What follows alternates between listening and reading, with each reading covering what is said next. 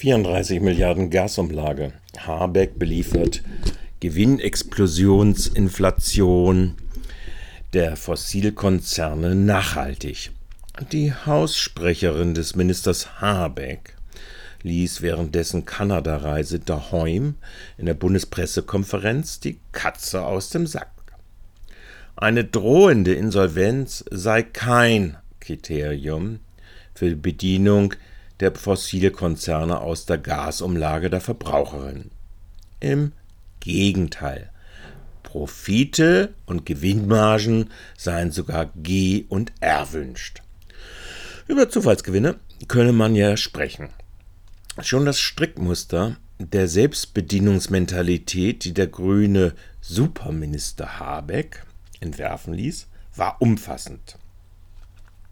Just die Tochter Töchter der deutschen Fossilkonzerne RWE, E.ON, Vattenfall, ENBW und so weiter, die die Netze des Energietransportes in Gas und Strom kontrollieren, Neudeutsch the European Hub, durften die 34 Milliarden Euro, die sie den Gasverbrauchenden aus der Tasche ziehen wollen, selbst berechnen.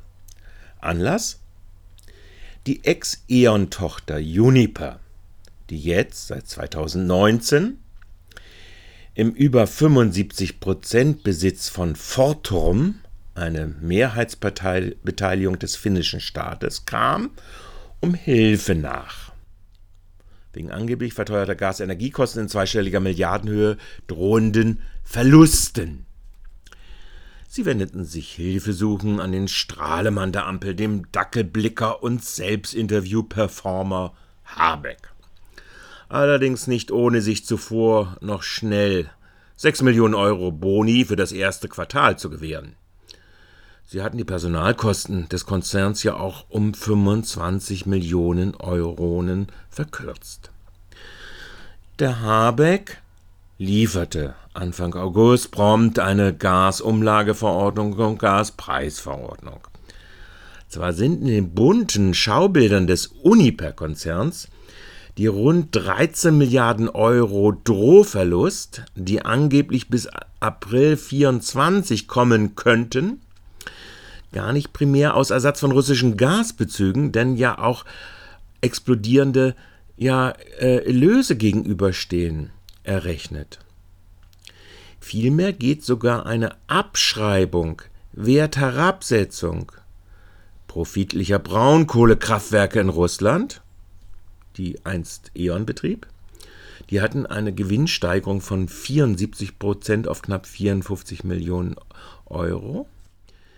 Vorsorglich in die Berechnung der Drohverluste nach dem International Financial Reporting Systems mit 1,7 Milliarden allein im ersten Halbjahr 2022 ein. Kein Wunder, dass sich jetzt andere insgesamt zwölf Handelstöchter der Fossilkonzerne zur Selbstbedienung an der Gasumlage ihres Ampelkonzern Schoßhündchens Habeck anmeldeten.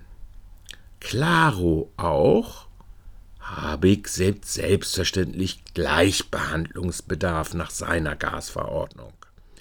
Die Profitinflation der Mutterkonzerne darf außen vor bleiben. Die Drohverlaste scheint übrigens bei Unicpa nicht nur um die Sonderschreibung auf russische Anlagen, sondern auch über eine Milliarde Finanzabschreibung an der Nord Stream 2 Beteiligung einzuschließen.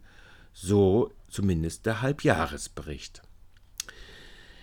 In der Liste der zwölf Konzernkleptokraten finden wir OMV aus Österreich. Die betreiben unter anderem auch Gasspeicher. Mit dem, ersten, äh, mit dem im ersten Halbjahr 22 Gewinn von 5,6 Milliarden Euro.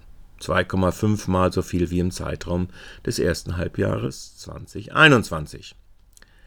RWE, die sich ja nur vorsichtshalber anmelden wollen, der Axpo-Konzern, die Schweizer verdoppelten ihren Betriebsgewinn im ersten Quartal 22 auf über eine Milliarde Schweizer Franken. Der einst im Besitz des Putin vertrauten Timchenko befindliche Gunfor Group verdreifachte im ersten Halbjahr 22 ebenfalls auf 2,4 Milliarden Dollar ihren Gewinn und steht in der Habeck-Nutzerliste.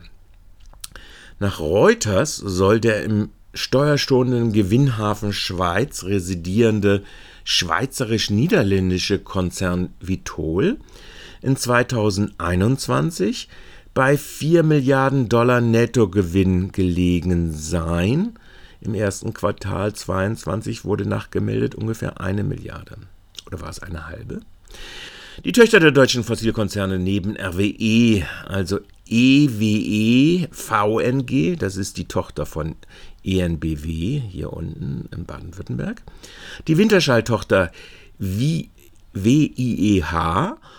und die von der Netzagentur verwaltete Tochter von Gazprom, die jetzt Sefe genannt wird, wiesen im Unterschied zu ihren gewinnliquiden Müttern wohl Defizite aus dem Gasersatzhandel aus weil nämlich die Erlöse erst später kommen.